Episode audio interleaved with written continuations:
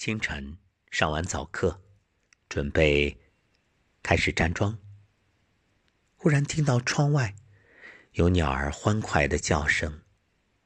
天还没亮，鸟儿们已经开始歌唱。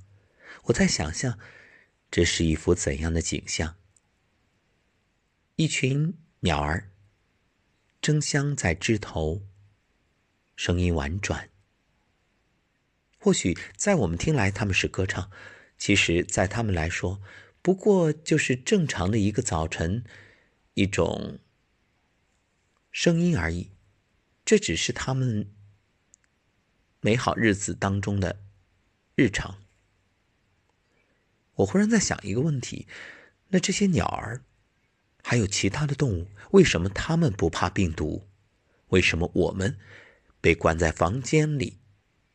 原本是大自然的主人，原本是地球的主宰的人类，如此强大，如此高高在上的人类，怎么反倒变成了笼中之物，如此噤若寒蝉呢？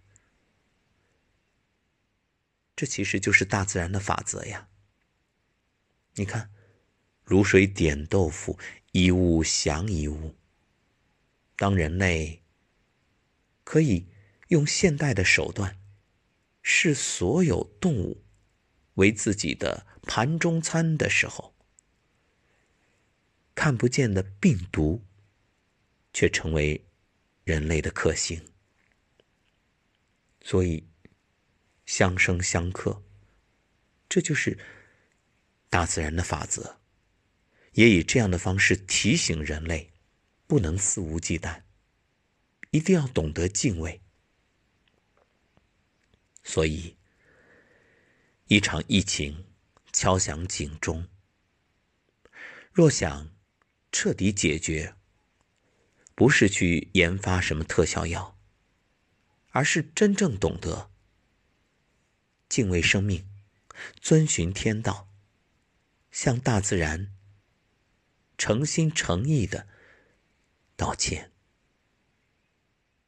忽然想到，病毒原本和我们毫不相干，井水不犯河水，各自生活。那为什么现在要选择人体作为宿主？它是攻击吗？我想，这只是人类给出的一种概念，在病毒来说不存在。它不过是找到了一个可以生存的环境，这个本来就是大自然的一种自然规律，对呀，就像人类需要不断的找适合自己的家园、适合自己生存的环境一样的。那你说动物也好，病毒也好，它也有这个需求啊，它要活啊。所以，当人类像野生动物，开枪，然后把野生动物变成食物。本来病毒在野生动物身上生存的，它的家园被破坏，它失去了赖以生存的环境，它只能寻找一个新的环境。这就好像某些霸权主义国家、侵略者，将别的小国变得。山河破碎，家破人亡，然后整个国家陷入战乱，人民生活在水深火热之中，被迫成为难民的时候，无家可归，怎么办？带着国仇家恨，那他只能选择到别的国家去流浪。这其中就有一部分进入侵略者的国家。变成了所谓的恐怖分子，他要复仇。当然，病毒没有复仇这个概念，不过这无意之中也变成了复仇的这种现实。只是可惜，很多无辜者成为牺牲品，在这场疫情中失去生命，让很多家庭。陷入无尽的悲痛。这就是全人类要共同面对的问题。如果我们今天不能够痛定思痛，不能够直面，只是想着我要研制特效药把这个病毒给杀死或者抑制，好，这个病毒抑制了，其他的病毒呢？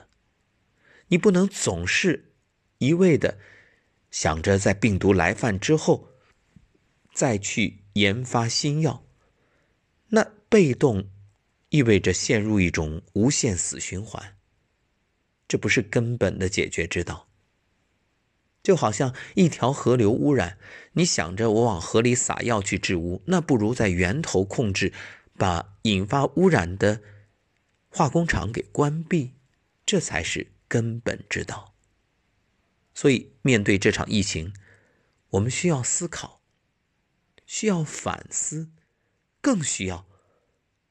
采取措施，立刻行动，真正的从源头上去改变，懂得去敬畏自然。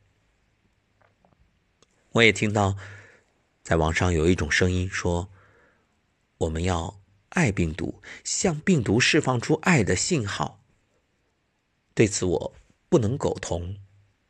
我想，恨也好，爱也罢，都不过是我们的主观意识。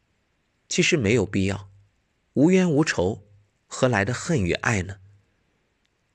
病毒也是一种生命，我们只要尊重就好了，尊重它生存的权利和环境。但是，它的生存不在我们这里，我们需要的，一方面尊重它，不破坏他的环境，不影响他的家园；另一方面，我们提升我们自己的。身体的能量、免疫力，让自己变得更强大。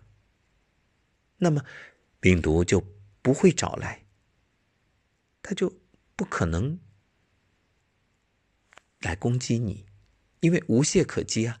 这正是正气存内，邪不可干。